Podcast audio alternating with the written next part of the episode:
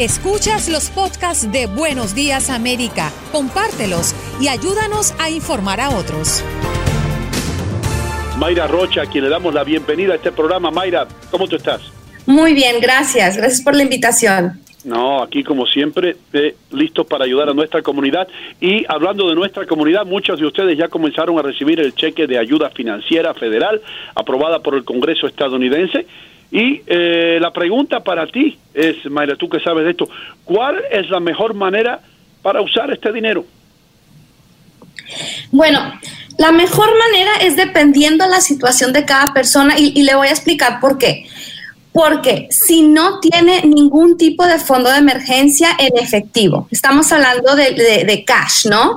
Si no tiene esto en este momento, ese cheque debe de ir para esta función. ¿Por qué? Porque el fondo de emergencia va a cubrir comida, va a cubrir vivienda, va a cubrir las, el celular si está buscando trabajo, el internet. Entonces, eh, ¿qué debe de hacer? Utilizarlo para eso, ¿no? Para, para, para sobrevivir si, en el caso de que la persona tenga ahorros, que diga, bueno, esto es un dinero extra que me cayó, pero realmente, eh, digamos, no estoy tan mal, entonces debe de ir a pagar deuda, a prepararse para lo peor, ¿no? Entonces son esas dos opciones que realmente se recomiendan en este momento. Con las deudas específicas, es decir, tarjetas de crédito, el servicio de la luz y del agua, el pago de las casas, ¿cuál es la recomendación? Adquirir de esos planes que ya están ofreciendo, cómo pague lo que pueda, después se pone al día, o si tiene el dinero, usted recomienda que lo pague.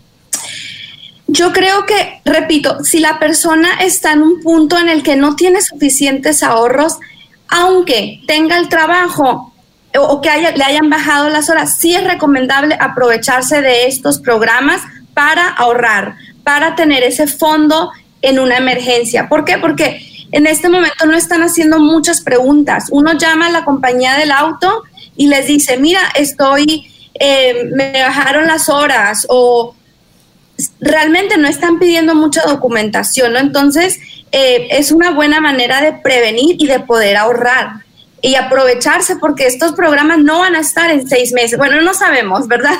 Pero asumiendo que todo vuelve a la normalidad en tres, cuatro meses, en seis meses, cuando ya se atoró, ya nadie le va a dar ayuda. Entonces, por eso yo sí lo recomiendo que se aprovechen en este momento, si, si hay posibilidad de que lo van a necesitar.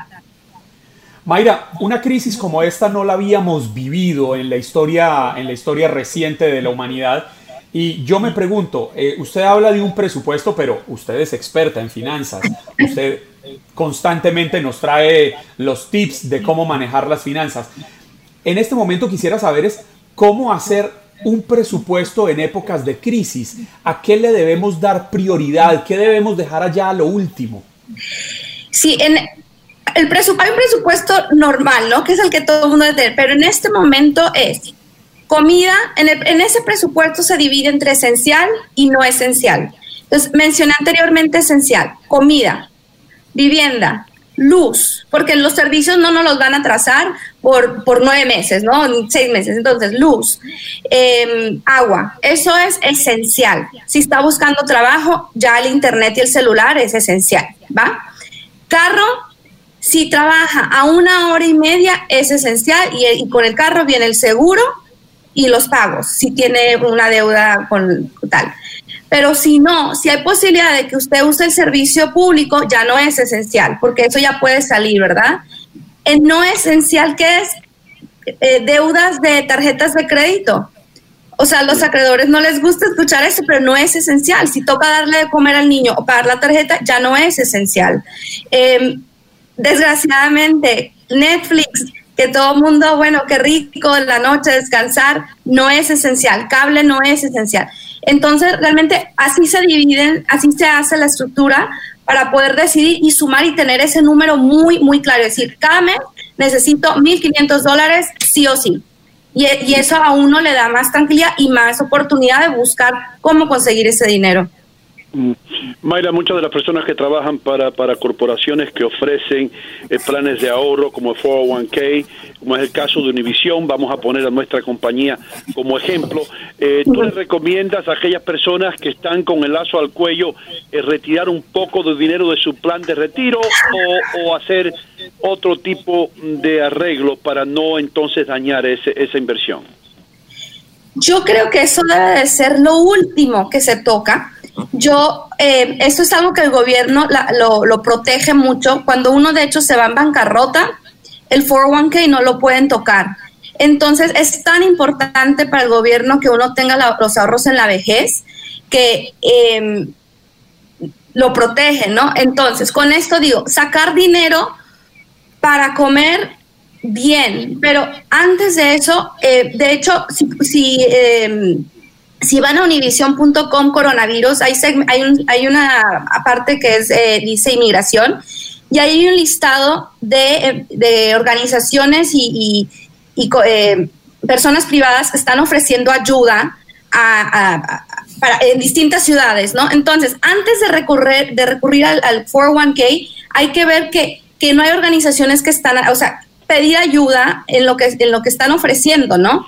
Entonces, y, en este momento sí hay, sí hay, hay empresas que están, eh, perdón, organizaciones que están dando 500 dólares a mamás solteras, o sea, hay que buscar y, para que lo hagan de una manera segura, recomendamos ir a esta página univision.com, ¿no?